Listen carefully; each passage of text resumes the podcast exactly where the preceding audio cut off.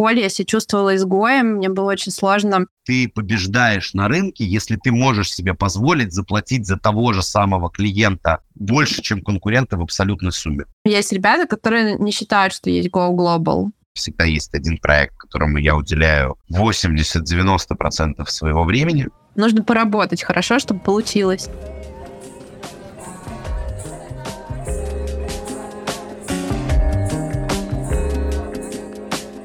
Привет!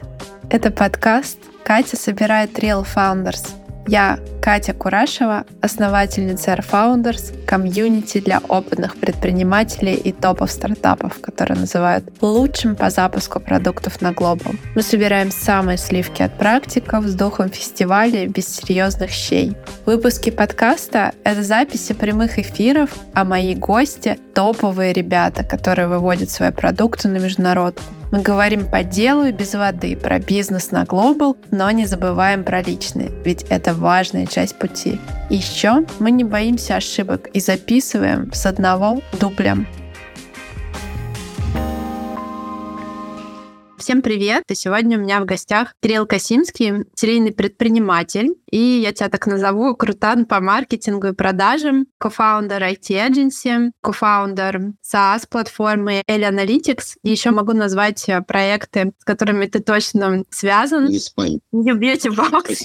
Я не все расскажу, не все расскажу, но вот назову New Beauty Box и Just Food, и еще тебя как адвайзера синхронизации алгоритмики тоже назову. И на этом остановлюсь все, что ты сам захочешь, ты расскажешь. Еще, наверное, пару слов скажу, что я, конечно, восхищена, и думаю, многие тоже, про твое такое крепкое партнерство с Севой Устиновым. Вашему партнерству уже 19 лет. Вот, давай начнем для разгона пару вопросов. Я тебе задам такой small talk. Скажи, по каким вообще маршрутам тебя можно было встретить за последний год? И что из точек запомнилось больше всего и почему? Ну, слушай, по сравнению с твоим количеством перемещений, я, можно сказать, домосед. У меня Ереван, Стамбул, Тель-Авив, Анталия, Москва, Тель-Авив, Лиссабон, Нью-Йорк, Белград, Ереван. А, я забыл еще четыре раза Дубай. И что тебе больше всего из этого? Нью-Йорк. Нью-Йорк, э, это была первая моя поездка э, в Нью-Йорк и в Америку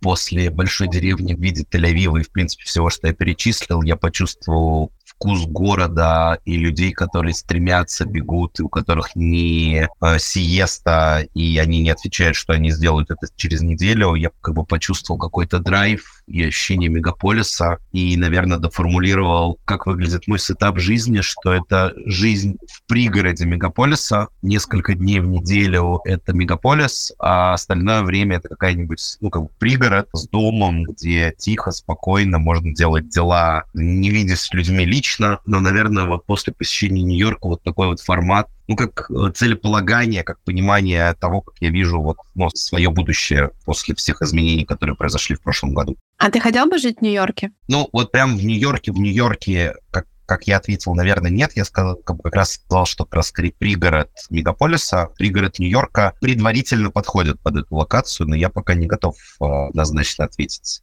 мне кажется, как и многие из э, нашего комьюнити, окружения и так далее, ответить на вопрос, где я хочу жить, пока мало кто из нас может. Можно ответить, какого типа это должно быть, где я не хочу жить, а ответить прям однозначно, что я хочу жить вот здесь и все. Я вижу себя здесь там на дистанции 7-10 лет, ну, пока такого однозначного ответа нет, я пока не, не в состоянии такой ответ дать. Я тебя поддерживаю. Я по сети столько стран тоже не нашла ответа на этот вопрос пока что. А что ты делал в Нью-Йорке? Зачем тогда прилетел? Прости, пожалуйста. Мне кажется, что это еще вопрос не только того, что мы не нашли локацию, а мне кажется, что мы еще немножко не из того состояния смотрим на локации. То есть, условно, мы скорее идем откуда-то, или точнее бежим откуда-то, но еще пока не ответили для себя куда. И, ну, не все, по крайней мере. И пока нет четкой картинки куда, зачем или к чему, правильно определить особенно долгосрочный какой-то план очень сложно. Это просто вот про то, почему, наверное, невозможно, на мой вкус, ответить на этот вопрос, вот, ну, по крайней мере, для меня лично вот на таком горизонте планирования. Ну, и а... нужно ли отвечать на него, да? Можно же дать себе какое-то время, в целом не спешить. Мы же рассчитываем... Абсолютно. Быть. Абсолютно. Что я делал в Нью-Йорке? Я помню твой вопрос. Там странное, странное сочетание. А, технически я ездил открывать счет личный mm-hmm. в банке, как бы технически. Но на самом деле это была поездка с другом, такая поездка переключиться, слэш-нетворк, слэш посмотреть Америку, слэш открыть счет. Открыл счет? Да.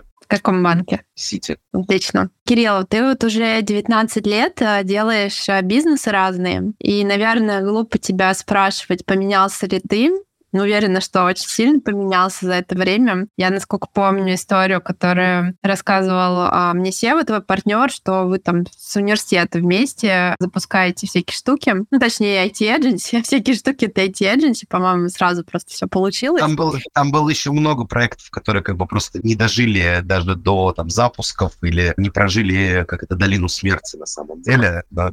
Я хочу тебя спросить, а, вот мне кажется, всегда есть а, какая-то штука. Мне кажется, что предпринимательство это вообще часто из травмы какой-то идет. Ну, частично, да, что есть какие-то штуки, которые тебе хочется в себе развить, и часто предпринимательство, оно как раз является таким универсальным средством для того, чтобы в себе какие-то штуки решить, разрешить. Ну, по крайней мере, может, я про свой опыт смотрю. Вот мне интересно тебя спросить, какая черта или какой скилл у тебя лично круто прокачался за то время, что ты делаешь разные бизнесы, и которого не было природно на самом старте. Приведу пример. У меня, например, невероятно прокачалось умение строить человеческие связи, строить нетворк, объединять людей, коммуникации. Я честно скажу, что я была всегда ужасным интровертом, и в школе я себя чувствовала изгоем, мне было очень сложно общаться с ребятами. Вот. А сейчас это, как бы можно сказать, моя профессиональная сильная сторона. Вот. И я ее очень сильно прокачала вот именно через бизнес, через свои проекты проекты, потому что мне нужно было какие-то штуки решать. Вот интересно, была ли у тебя такая черта или скилл, который на старте был на троечку, а сейчас э, ну, ты видишь очень большой прогресс и развитие? Прикольный вопрос. Э, у меня нет готового ответа, я не рефлексировал в такой плоскости, э, не рефлексировал вот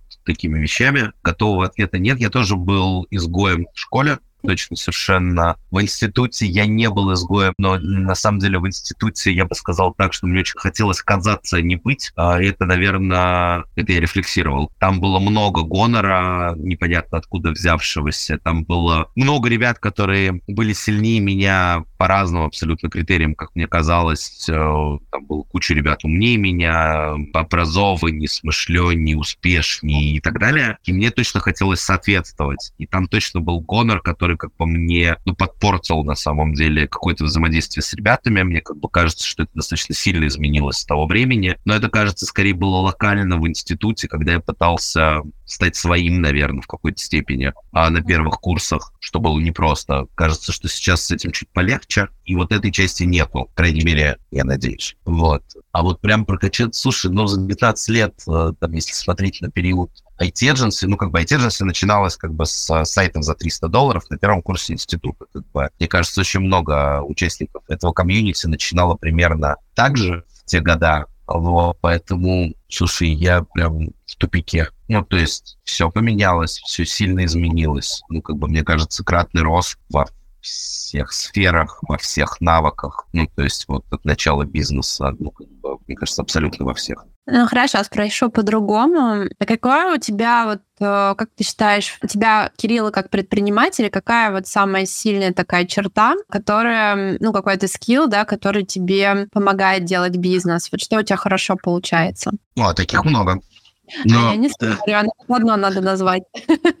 Слушай, мне кажется, что что с командой, что с, с внешними партнерами, клиентами, инвесторами, наверное, это объединяющий фактор по всем зонам. Это построение доверительных, глубоких, искренних отношений. Вот это и про эмпатию, но в первую очередь это построение доверительных, долгосрочных, искренних отношений. Ну, мне кажется, это очень кайфовая история. Мне кажется, что это действительно такая вещь, которая не так часто встречается. Потому что вот я тоже всегда пишу, топлю за то, что, мне кажется, первое, самое важное, это увидеть человека в человеке и в первую очередь строить отношения с человеком, а не для достижения каких-то KPI, целей и не как средство достижения своих целей. И мне кажется, что это очень круто считывается, и в итоге а, люди сами тянутся к тебе, они... Ну, то есть они не чувствуют, что их используют. И мне кажется, это очень, очень подкупает. Вот, и делает действительно такой супер скилл и помогает в бизнесе. Я с тобой согласен. Там не обязательно прям используют. Ну, в смысле, оно чуть, чуть менее бинарно. Мне все-таки кажется, там серого еще было. Знаешь, это не белый и черный, там серого еще много. Наверное, очень прикольно то, что была достаточно с раннего периода возможность выбирать, с кем работать абсолютно на всех ролях. То есть понятно, что не всегда получается выстроить такие отношения, которые я озвучил, не со всеми. Но, наверное, один из важных пунктов, который помогал этому, то, что я мог не выстраивать отношения с теми, с кем не хотел этого делать. Просто mm-hmm. не работать. Как с командой, так и там с клиентами или с чем-то еще. И вот это вот, наверное, возможность не подстраиваться и отсутствие какой-то нужды подстраиваться обязательно вот, ну, дало возможность развиться этому навыку. Наверное, вот здесь важная составляющая, что не было прямой нужды и была вот эта вот опция и осознанность, то, что можно выбирать, с кем работать. Фраза «не работай с мудаками» была выучена очень рада. Ну, то есть у тебя так всегда было, что ты имел возможность выбирать а почему, кстати? Потому что были ресурсы и была какая-то возможность независимости. Какая-то, да, потому что, ну, там даже когда я, например, там оказывался в нужде или по ощущении, что я в тупике, мне помогал Сева, например, не сбиться с пути в этом плане. Понятно, что как бы, ну, да, это отсутствие нужды, на самом деле, ключевое, любой. И если ты создаешь себе среду, в которой у тебя нет нужды, то ты всегда можешь выбирать. Ну, как все учат про фандрейзинг. Если тебя хотят фонды, клиенты, у тебя очередь, ты выбираешь, с кем работать. Вот яркий пример, как бы, да, из фанрейзинга, как это строится. Вот на самом деле также можно. Ну и второй кусок это то, что долгое время не было какой-то прям жесткой гонки э, по KPI, OKR и всему остальному, а позиция была делать правильные вещи в правильном направлении, а дальше, ну, как бы сколько займет времени, столько займет. И это давало свободу, то есть это не давало давления. И, по сути, была вот эта вот часть отсутствия нужды. Потому что, ну, как бы, ну, окей, не сегодня, не завтра. Хорошо. Не с этим, так со следующим. Хорошо. Ну, то есть вот примерно так. А что для тебя такое Glow Global? И какая достойная цель была бы там на ближайшие пять лет в этом Go Global? Слушай, ну, текущая цель построить, ну, действительно большую, крупную компанию на глобале э, с оценкой и, в идеале, наверное, продать ее. Один дивидендный прибыльный бизнес мы построили. Теперь хочется построить как бы крупный глобал и его продать. Может ли он стать дивидендным? Может, но базовое целеполагание, оно такое. Крупный — это юникорн. Ну, как бы цель такая. Есть ли потенциал у текущего проекта, да, есть рынок позволяет, конкуренция позволяет. Мне кажется, ну, то есть понятно, что шанс, это как бы все, все равно шанс и вероятность, но базовые вводные, они, на мой вкус и на наш вкус, они как бы дают эту опцию, по крайней мере, сделать эту ставку э, и пойти и попробовать это реализовать. А достижимо ли это за пять лет? Слушай, пять лет, наверное, маловато. Нет, за пять лет, скорее всего, нет. Я думаю, что это дистанция 7, 8, 10 более, более реалистичные цифры. А для тебя Go Global это про бизнес только или это более широкое понятие, и здесь много всего еще и другого есть? Слушай, я услышал эту часть в твоем вопросе в первоначальном. Я, мне кажется, ее не до конца чувствую, но не до конца понимаю. Можешь подраскрыть эту часть вопроса? Ты знаешь, я спрашиваю разных ребят, которые ко мне приходят на эфир,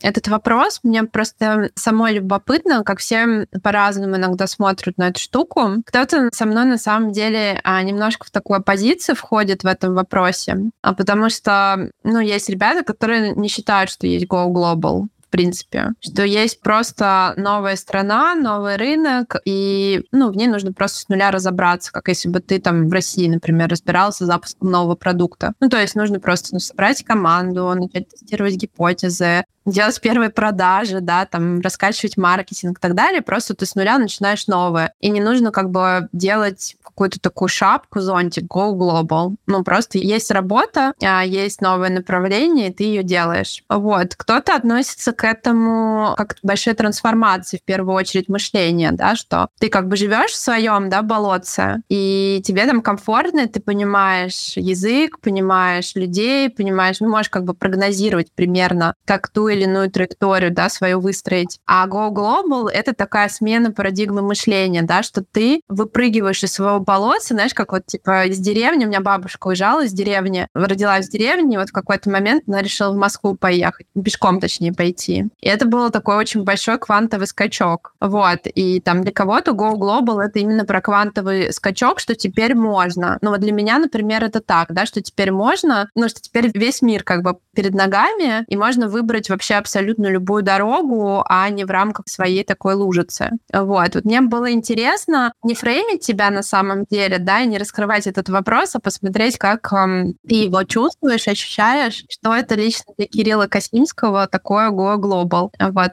Спасибо большое за объяснение. Как ни странно, мне все равно не помогает. Вот, вот, я не чувствую слово Go Global, вот прям вообще не чувствую, как ни странно. А, ну, то есть для меня это много всего. Ну, то есть смотри, а, давай попробуем, попробую порассуждать, потому что это тоже такой вопрос без готового ответа. Я давно хочу и скорее мечтаю стать человеком мира. Ну, в принципе, я себя им обсуждать, ну, как бы я ощущал, то есть, что я могу работать откуда угодно, перемещаться как угодно. И раньше это было возможно, имея основной центр как бы в Москве. А сейчас для меня это перестало быть возможным, и на самом деле это запустило целый ряд внутренних моих там личных и бизнесовых событий, которые как бы заставляют пересмотреть вообще все, что вокруг происходит. То есть все, начиная от отношений с родителями, с партнером, с э, ролями в семье, в бизнесе, в отношениях с людьми, ну, абсолютно все, где я хочу быть, с кем, как, почему, зачем, какого типа проекты. Ну, то есть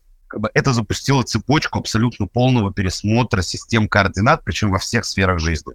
И это первая часть. Вторая часть, ну, понятно, что есть там вопрос про безопасность, риски, диверсификацию доходов, обнуление того, что ты строил э, в России, как э, особенно венчурного сегмента. Я сейчас убираю морально-этические все вопросы, мы как бы на эфире вряд ли будем их обсуждать, я бы, наверное, не хотел, но, да, как бы это просто за скобками, да, я сейчас это осознанно убираю, просто мне важно это вслух проговорить. Но как бы потому что это как бы супер важно для меня на самом деле. А, но, ну, как бы это заставляет как бы думать по-другому.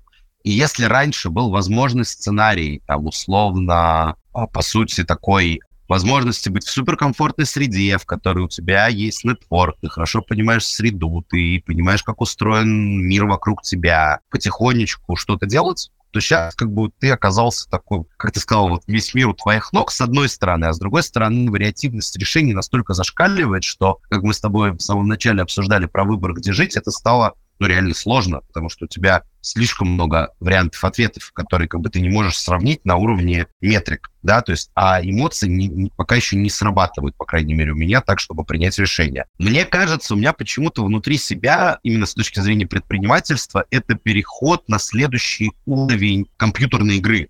Ну, то есть э, я подкачал скиллы, я накопил ману, накопил, не знаю, навыки, и пошел, значит, на следующий уровень. Я еще даже не около босса, да, то есть на, но как бы я пошел на следующий уровень. И вот как бы мне кажется, что вот то, что произошло там для меня в прошлом году, и вот это вот Go Global, то, что это есть, это переход на новый уровень игры предпринимательства. Вот, наверное, бы так я это озвучил, если говорить про предпринимательство. Но, а лично про меня, мне кажется, я чуть-чуть ответил, насколько получилось вот в первой части. Слушай, ну мне откликается вот это сравнение про себя как персонажа игры и про переход на новый, на новый уровень. Новая игрушка вышла такая, знаешь, и мы сейчас в новой версии оказались. То есть были, не знаю, Heroes Might of Magic вторая часть, а мы сейчас в третью вдруг перешли или даже еще четвертую. Это не моя метафора, она, я не помню, чья, и кто, кто-то ее, как обычно, из известных, это я просто как это в топом, кто, кто-то из известных ее э, говорил, просто она мне очень откликается, в принципе, по предпринимательству пространство, что это некая игра, в которой ты такой, окей, я понял правила игры следующего уровня, я сейчас попробую поиграть на следующем уровне и добиться там каких-то результатов. Окей, я закончил играть на этом уровне,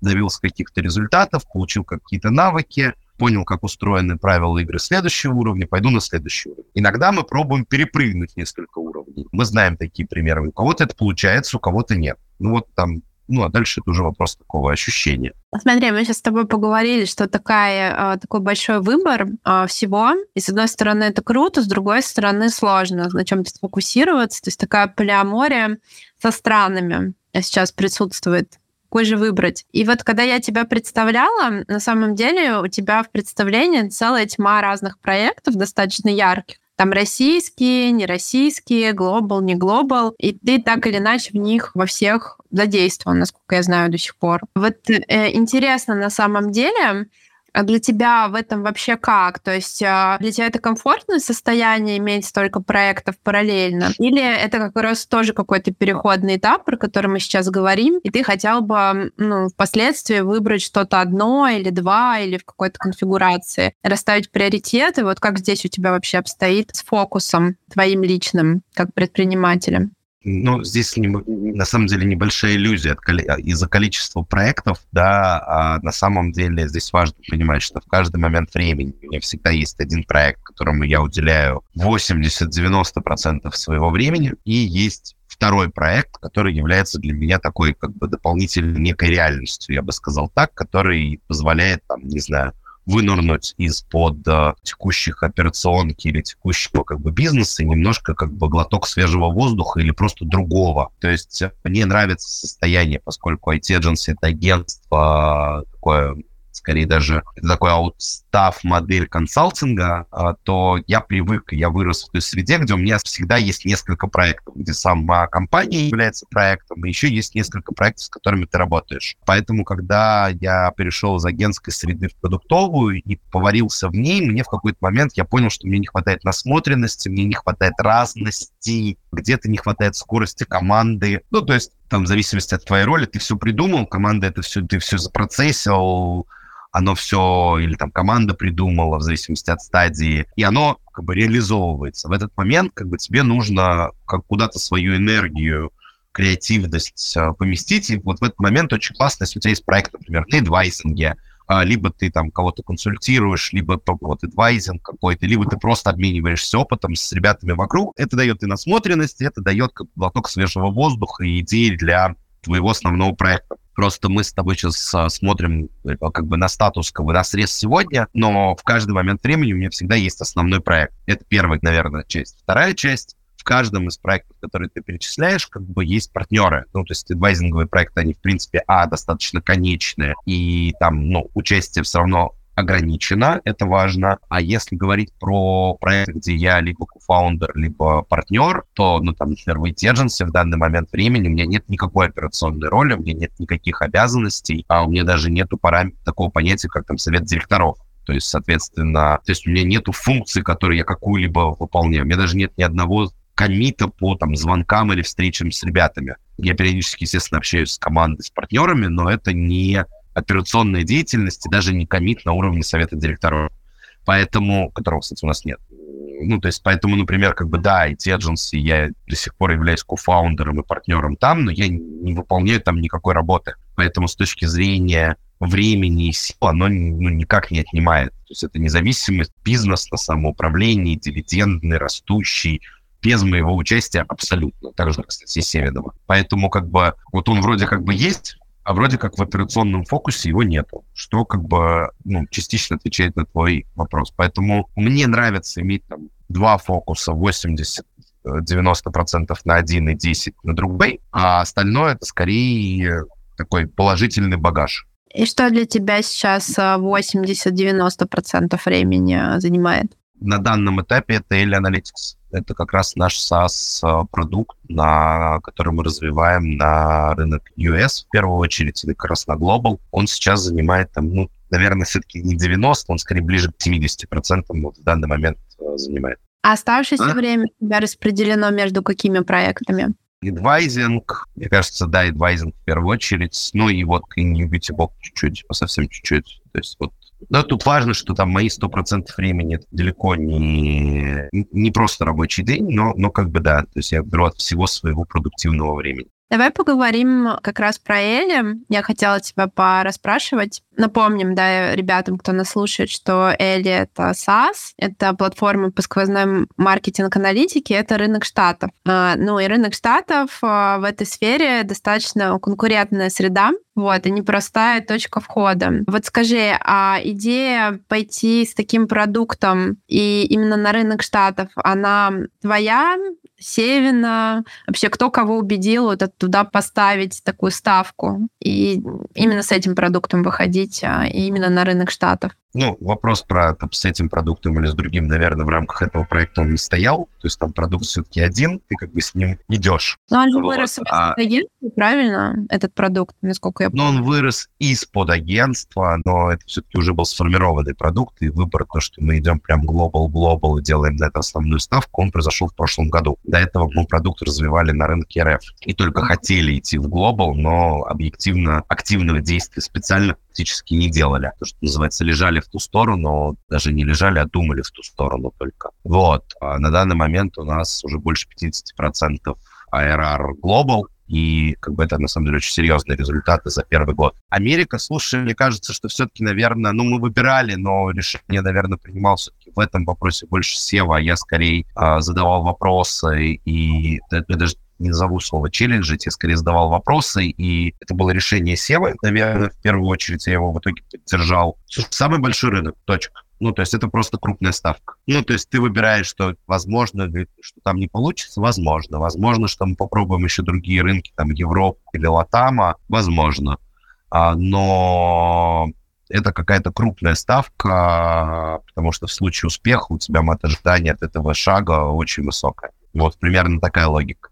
Что нужно делать, чтобы продукт такой, как у вас, да, такой SaaS, стрельнул на рынках Штатов? Как ты считаешь? Ну, точнее, как вы планируете? План-то есть наверняка? Я бы сказал видение, а не план. Для плана прям четкого все-таки стадия рановато, ну, с точки зрения, то есть, там слишком много экспериментов еще, которые идут и которые еще будут идти. Слушай, да очень много. Ну, то есть это, по сути, ну, все такого типа продукта, они продаются все на стыке аутрича и маркетинга такого контент-маркетинга. То есть у тебя, по сути, если просто, у тебя должны быть охрененные ссылы, э, у тебя должен быть классный контент, вебинары, выступления, э, просто контент, ты должен это классно между собой мэчить, а в идеале ты должен стать, типа, решением по умолчанию для какого-то узкого сегмента. Ну, то есть должен стать там решением по умолчанию для какого-то типа вертикали бизнеса, для какого-то типа платформенных решений. Это идеальный сценарий, когда ты будешь такой бейзлайн, ну, как бы, которым пользуются все вот в этом сегменте. Ну, как бы это идеальная конструкция. Мне кажется, что ты хочешь чуть более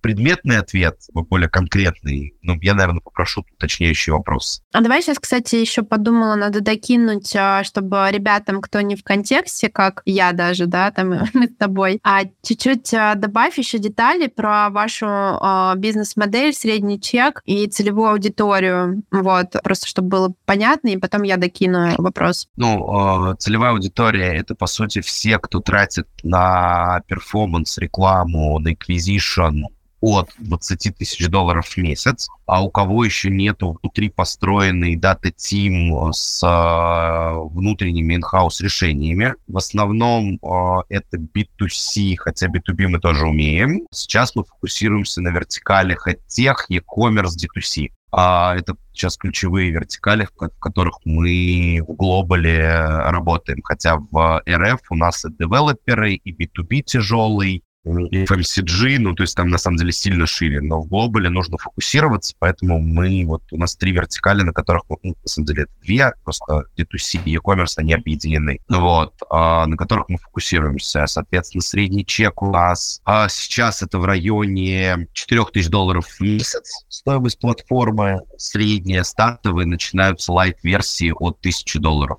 А, в месяц, 1200, если быть точнее. Соответственно, мы решаем, ну, по сути, как бы это микс продуктов. Это стриминг данных плюс DVH, плюс ключевое — это сложные модели атрибуции, причем атрибуции в том числе не только трафиковые, но еще и все, что происходит в CRM. -ке. Это когда у тебя куча лидов от одной компании, куча лидов от одного человека с разных источников, с разными демо-продуктами, с разными триалами, и вот правильная атрибуция рекламы и продаж, вот, и кастомизированная под это все. И плюс последний блок — это визуализация данных и а, методология как раз анализа данных, которые на самом деле вместе с визуализацией нашей экспертизой попадает к клиенту. Uh-huh. Это если вот так. Кайф. И вот давай поговорим. Вот смотри, у вас были изначально, в принципе, продажи на Global какие-то первые. Насколько я понимаю, они были там и до 22 года. То есть были какие-то точные клиенты, но это не было основным фокусом. Это было в плане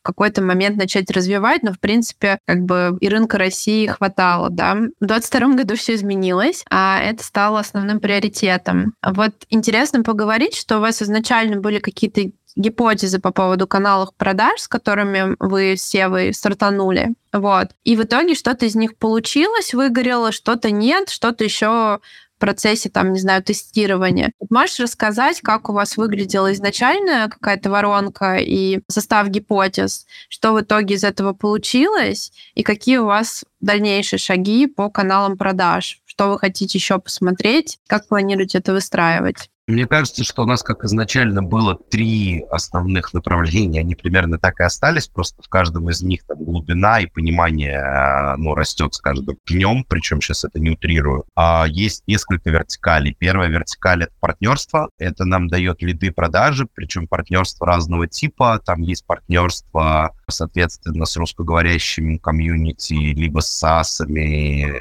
и мартехами. Есть, соответственно, партнерство с консультантами, адвайзерами и супернетворкерами, я бы так это назвал категорию, которые дают лиды и продажи. Мы научились генерить себе партнеров вот, вот последнего типа полностью америка-англоговорящих, то есть а, без вообще связи с Россией, они дают лиды и дают какие-то первые результаты там сделок именно вот по таким а, партнерам, именно американцам нету пока, там пока вот ну, первая часть это демо, лиды, вот, вот эта вот воронка, вот абсолютно независимая. Плюс есть а, партнерство сложные, типа а, всяких маркетплейсных слэш экосистемных вещей, типа HubSpot вокруг него, типа Microsoft Dynamics вокруг него, SAP. Но это скорее такое стратегическое видение, что внутри этих платформ нужно, внутри этих комьюнити себя развивать. Плюс, соответственно, это вход в комьюнити, и через него это тоже как бы такой кусок.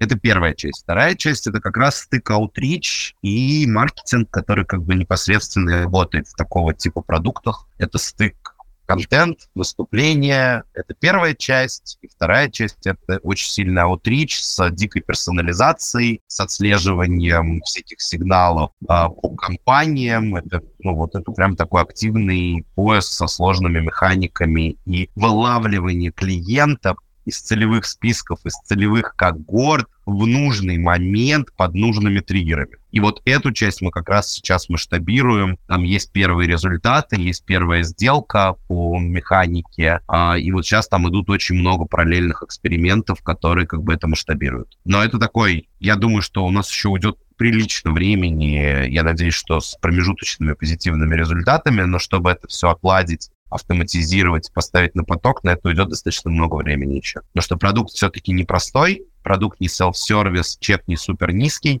поэтому как бы это еще предстоит как бы скейлить. А вот был такой момент э, поворотный, да, что, ну, в любом случае у вас действительно достаточно сложный такой а, продукт и не быстрое решение упки, и плюс рынок штатов и так далее. То есть, ну, нужно поработать хорошо, чтобы получилось. А вот был какой-то такой момент, не знаю, в прошлом году или раньше, поворотный, когда получилась какая-то сделка, клиент, может быть, можешь вспомнить, кто это был, если такое было, когда, типа, вы выдохнули SEO и подумали, ну, блин, все-таки все работает, все хорошо, кажется, какую-то часть разгребли, и она получается. То есть какая-то связка работает. Или в целом, с самого начала такая уверенность и понимание в том, что, типа, все поделать правильно, и все рано или поздно получится.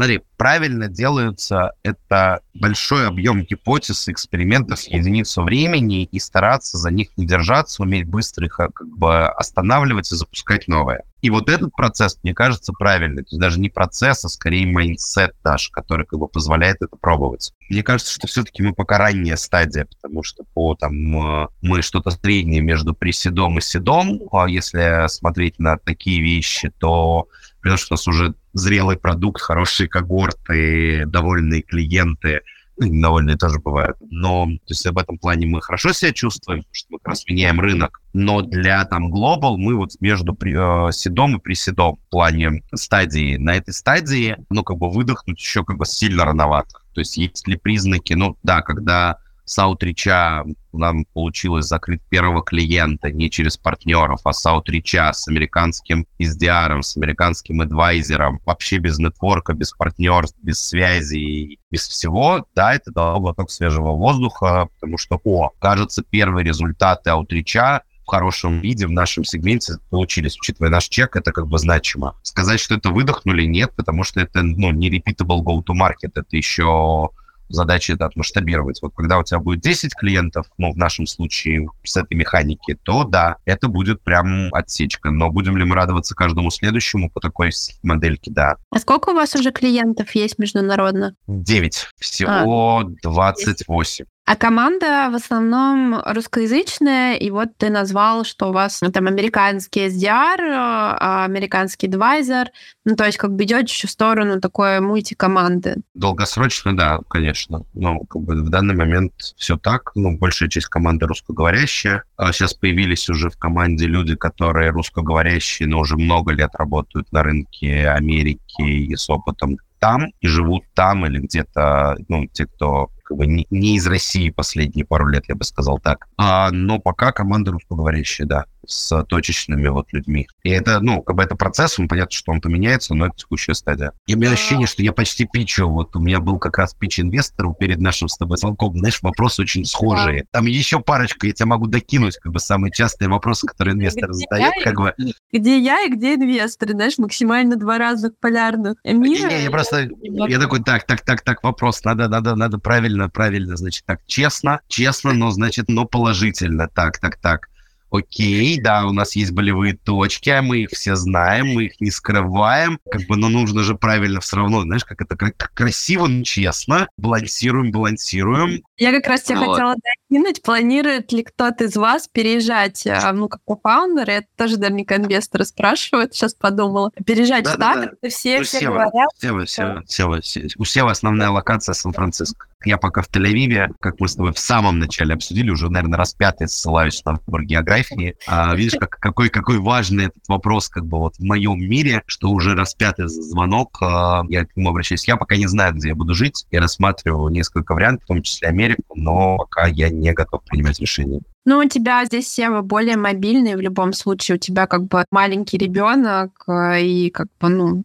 просто выбор э, более такой сложно сочиненный, я бы сказала. Мне кажется, это понятно. Я хочу с тобой по поводу техов поговорить. Про САС мы поговорили, про Штаты поговорили. Вот. И как я в представлении писала, что я тебя совершенно искренне, на самом деле, рекомендую а, своим итехам, которые в Airfounders, потому что на самом деле есть корыстный у меня интерес. Я очень люблю, когда мне дают положительную обратную связь с рекомендацией, когда мне вот говорят, Катя, блин, как ты круто вообще нас свела, и насколько, ну, типа, это было полезно, вот мне прям кайф. То есть вот это та штука, которая помимо бизнеса, от которой я кайфую. И вот а, от тебя, от нескольких ребят, с которыми я знакомила и сводила, была прям офигенная положительная связь. И я с тобой хочу поговорить про итехов, потому что у тебя насмотренность достаточно большая, ну плюс ты еще там и адвайзишь, да, два проекта, синхронизацию, алгоритмику. И в целом с маркетингом и продажами у тебя классная экспертиза. Вот мне хочется с тобой про это поговорить. Вот скажи, с какими запросами, меня, конечно, интересует международная часть техов, тебе чаще всего обращаются, и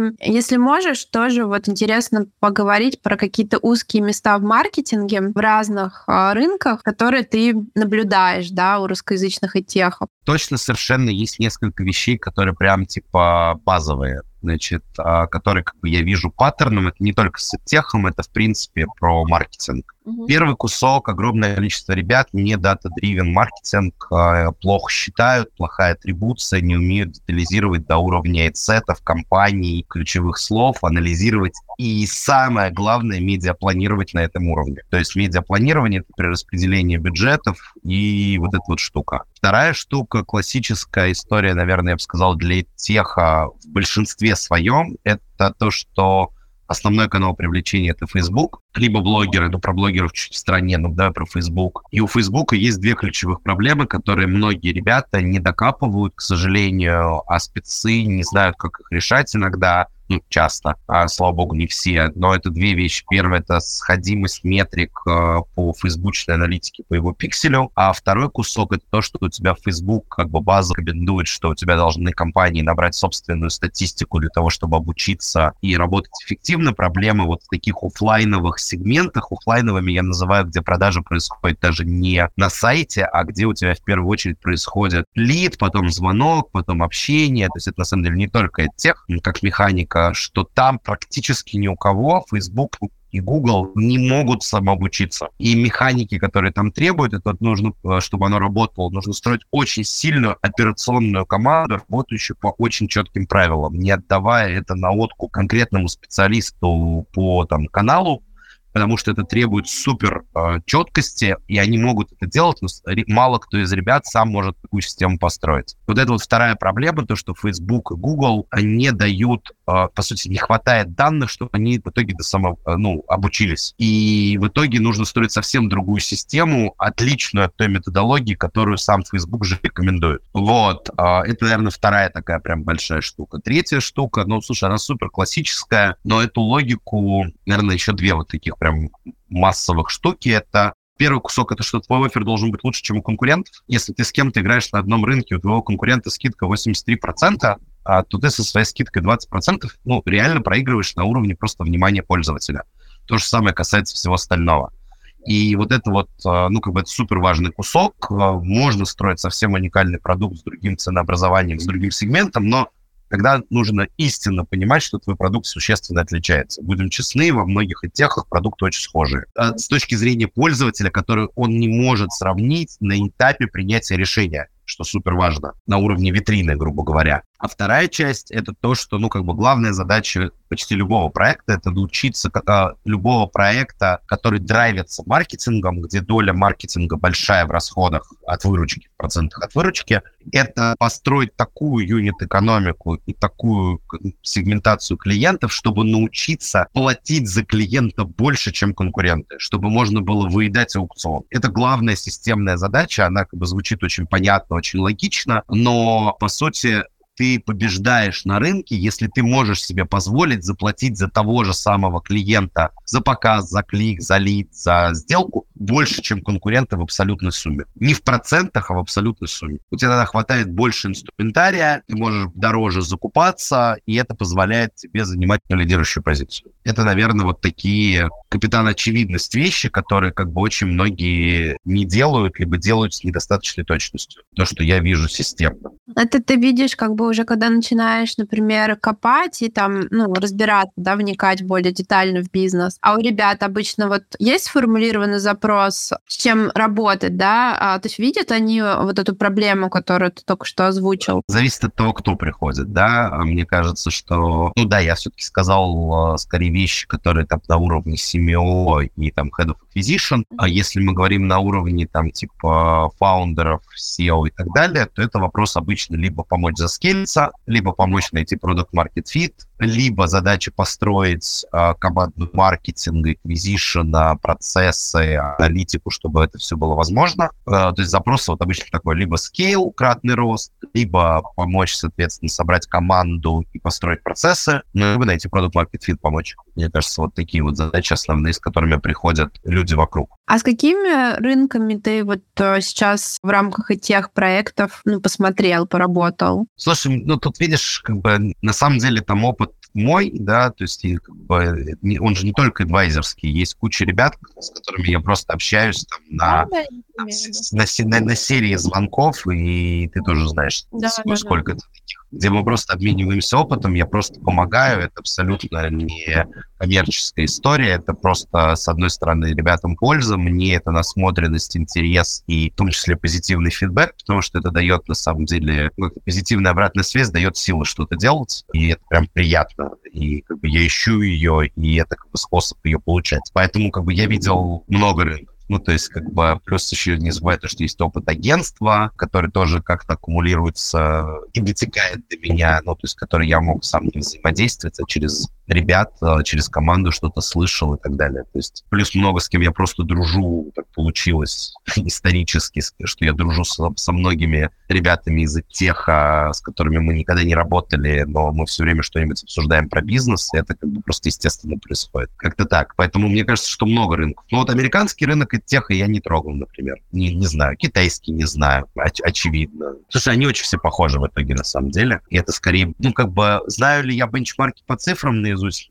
Нет, немного знаю. Понимаю ли я, как это строить и можно ли его улучшить? Ну, скорее да, чем нет. С какой-то вероятностью, наверное. Не всем подхожу. А если бы ты делал свой тех, э, ну, давай просто пофантазируем, знает такой вопрос, может, ты мне помидором кинешь или тухлым. Но если бы ты делал свой тех, то на какой бы рынок пошел, из какой темы, почему? Вот что тебе лично самому нравится и кажется перспективным? Перефразируй, то есть какую тему ты веришь, какую... Не обязательно, что это какая-то, знаешь, типа суперсложная, красивая история, вот, которая... Слушай, мне, кажется... ты знаешь, я, наверное, не могу... Я все равно уклонюсь от ответа, а, ну, просто я отвечу, но уклонюсь от ответа. Я вижу при примеры успешных кейсов абсолютно практически во всех сегментах. Во всех сегментах есть успешные кейсы. Вопрос там, какого уровня там успешности прошлый год, э, он не самый простой был не только внутри РФ, но и в глобал, потому что рынок инвестиций как бы и оценок весь подупал. И тех, к сожалению, находятся в сегменте, которому сложно привлекать на самом деле деньги в глобале э,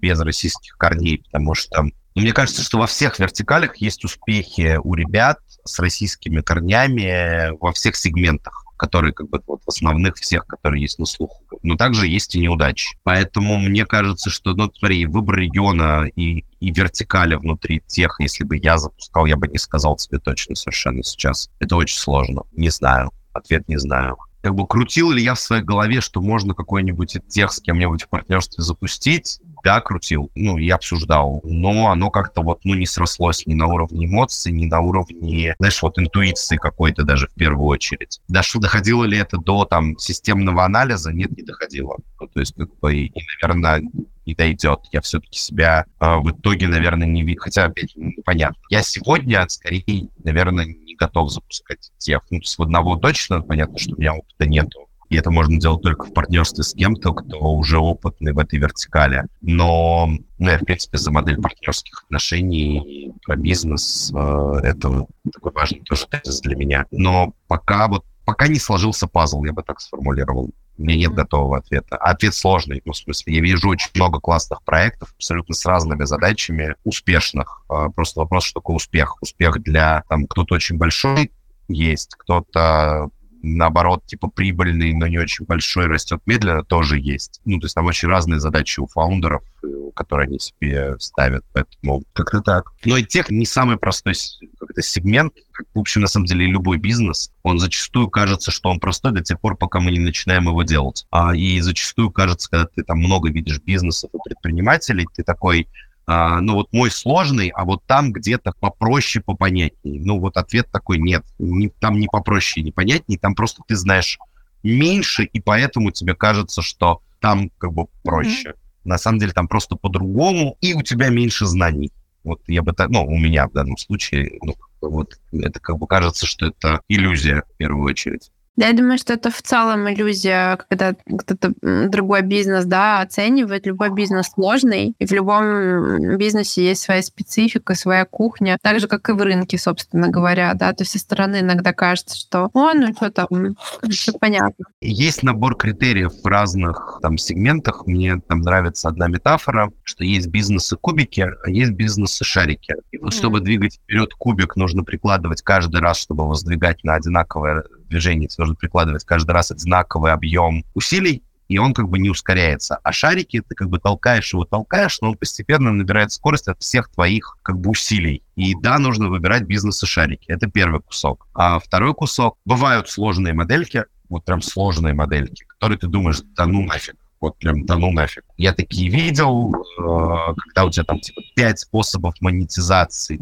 пять юнитов разнонаправленных в разных вещах, и ни один из них легко не скелится. Ну, то есть у тебя на самом деле нет устойчивого channel product market fit или просто market fit, и ты скорее выедаешь кусок за счет упорства и эффективности, а не за счет того, что это, ну, как бы реально история, которая может расти по экспоненции. И Ну, я много таких ошибок в своей жизни допустил, вот, попадая в такие проекты, и как бы тащить их можно, можно ли в них зарабатывать, можно, но нет, это не экспонента по скорости роста и по итоговому результату. Можно выбирать бизнес, все-таки есть бизнесы попроще, посложнее, но чем меньше ты про него знаешь, тем проще он кажется. А на какие ты теперь будешь критерии смотреть, когда будешь выбирать а, проект, в который вписываться или не вписываться? Мне кажется, я сам подставляюсь каждым своим следующим высказыванием. Там, на самом деле, две части. С одной стороны, типа, там есть набор критериев, которые, о которых я думаю. С другой стороны, я четко понимаю, что выбор проекта — это все-таки не только алгоритм. То есть, условно, алгоритм, то есть ты можешь как бы через ситечко просеивать какие-то идеи, делать ресерчи, смотреть вертикали, там, не знаю, читать всякие всякие обзоры, рынки, информацию про инвестиции, понимать, что идет, это как бы первая часть. И это дает насмотренность какую-то еще. Второй кусок, который мне точно помогает, это типа погружать себя в среду каких-то фаундеров,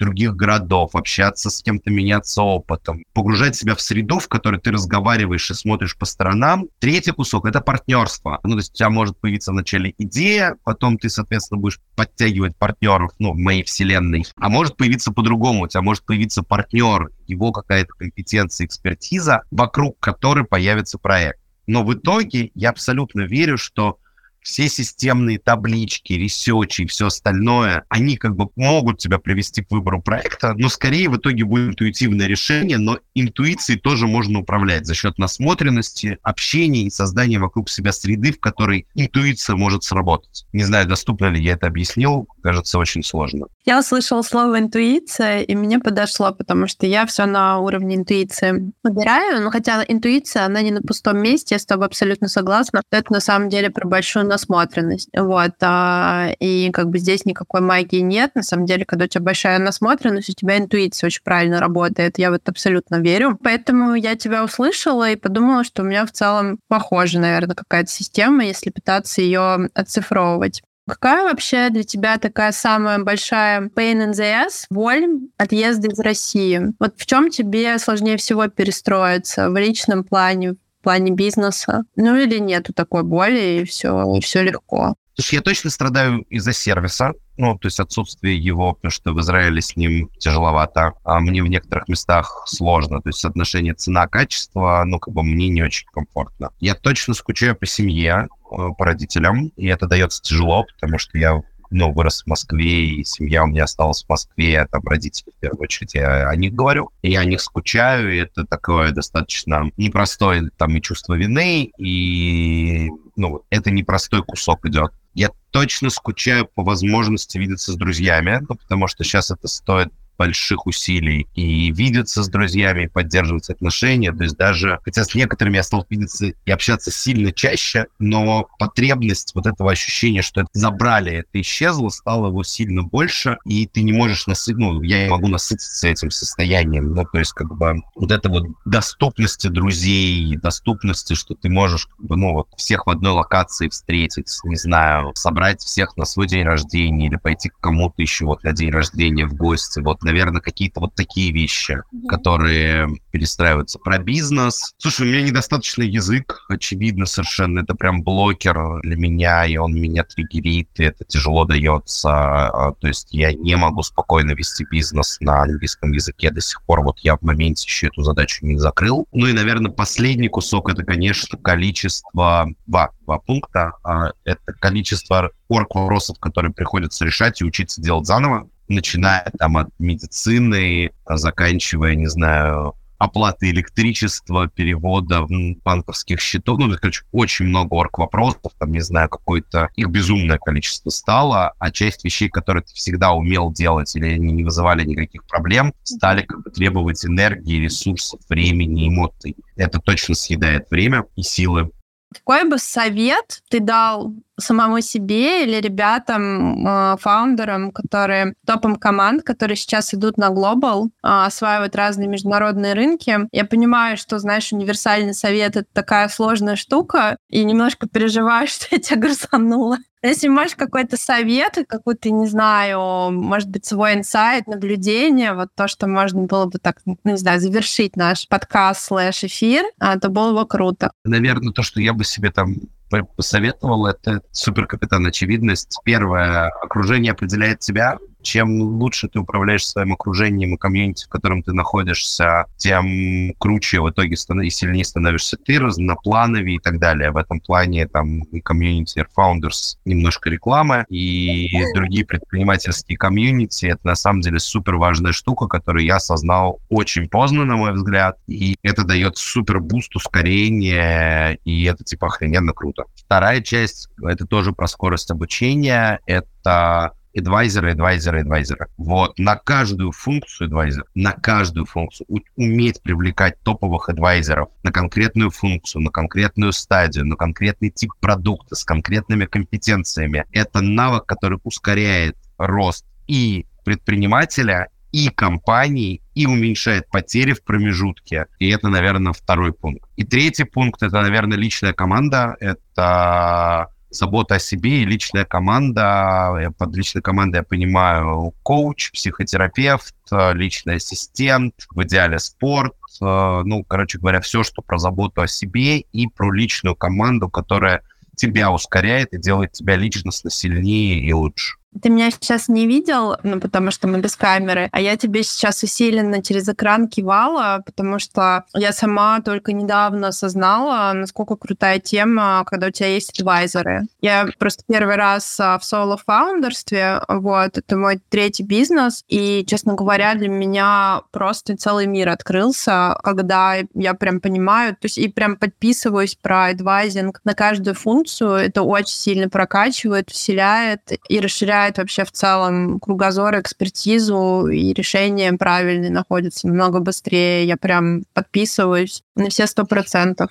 Да, еще в идеале адвайзеры должны быть у каждого в C-левеле и у каждого в директорской позиции, в зависимости от масштаба бизнеса. Типа, вот, короче, у всех ключевых людей должны быть адвайзеры и так далее. У некоторых между перед адвайзерами должны быть трекеры, потом адвайзеры. Это, конечно, прикольно, потому что я вот с многими фаундерами общаюсь, как ты понимаешь. Ну, я могу сказать, что ко мне реально много кто обращается с запросом, типа, Катя, вот как ты находишь адвайзеров? Типа, как вообще искать адвайзер? Что же даже фаундеры не могут найти адвайзеров. Это большая проблема, то есть нету какого-то алгоритма поиска, и, ну, это большая боль. Вот. И нет понимания, а как вообще выбирать адвайзера, как понять, что это твой человек и так далее. Вот. А чего уж говорить про C-level ов и про топов, то есть я думаю, что там еще сложнее. Почему? Одна из ролей фаундера или SEO приводить адвайзеров в компании топом, мне кажется, да. это первый кусок. Ну, зависит от того, как, какие топы.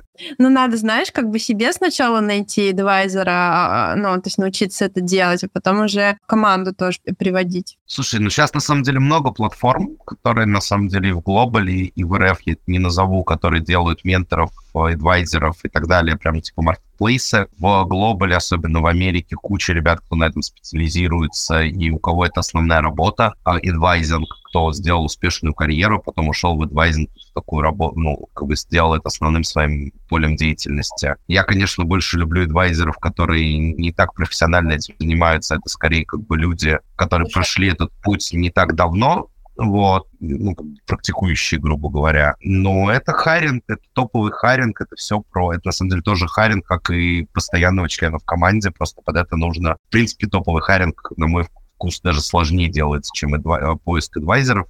Ну, по крайней мере, в России было попроще, в глобале посложнее, но как бы тоже работает, просто нетворка меньше. Но да, это очень интересно, что ты про адвайзинг сказала да, а про комьюнити, который определяет, э, промолчала. Но, да, я еще раз я, я хочу вернуть. Это супер важная штука, которая прямо понятно, что нас слушают люди, кто уже находится в комьюнити в первую очередь, но я хочу сказать, что это такое место силы и поддержки, и знаний, и эмоций, и скиллов, и партнеров, и лучших практик, и майнсета, в принципе, понимание, что ты не один, и так можно, и ты, ну, как бы это просто, ну, для меня, ну, как бы это супер поменяло мою жизнь. Супер поменяло мою жизнь. Я про комьюнити промолчала только лишь потому, что я... Я понимаю, из вежливости, я понимаю. Я продолжу. Да, три года назад, и для меня это тоже был просто абсолютный переворот, но, но, ну вот полностью. То есть это то, что изменило мою жизнь. Я до комьюнити классного, ну, совершенно другой человек. То есть я просто свою стаю нашла, и сейчас еще начала эту, ну, типа, потом у меня появилась насмотренность, опыт, я поняла, чего мне не хватает даже в тех прекрасных комьюнити, в которых я там уже состояла на тот момент. Я начала делать а, свой продукт и свою комьюнити, чтобы закрыть вот еще next level, да, еще потребности. Поэтому для меня это просто, ну, это мое королевство, комьюнити. Я, я через комьюнити все решаю примерно. Большое спасибо, что ты вечер провел с нами на нашем канале. Честно, всем а, поделился, мужественно отвечал на мои сложно сочиненные такие ветляющие вопросы. Вот, на сегодня вот такое настроение было. Надеюсь, тебе было интересно, и ты немножечко хотя бы кайфанул. Сто процентов кайфанул, а некоторые вопросы забрал на рефлексию. Пойду о них думать еще.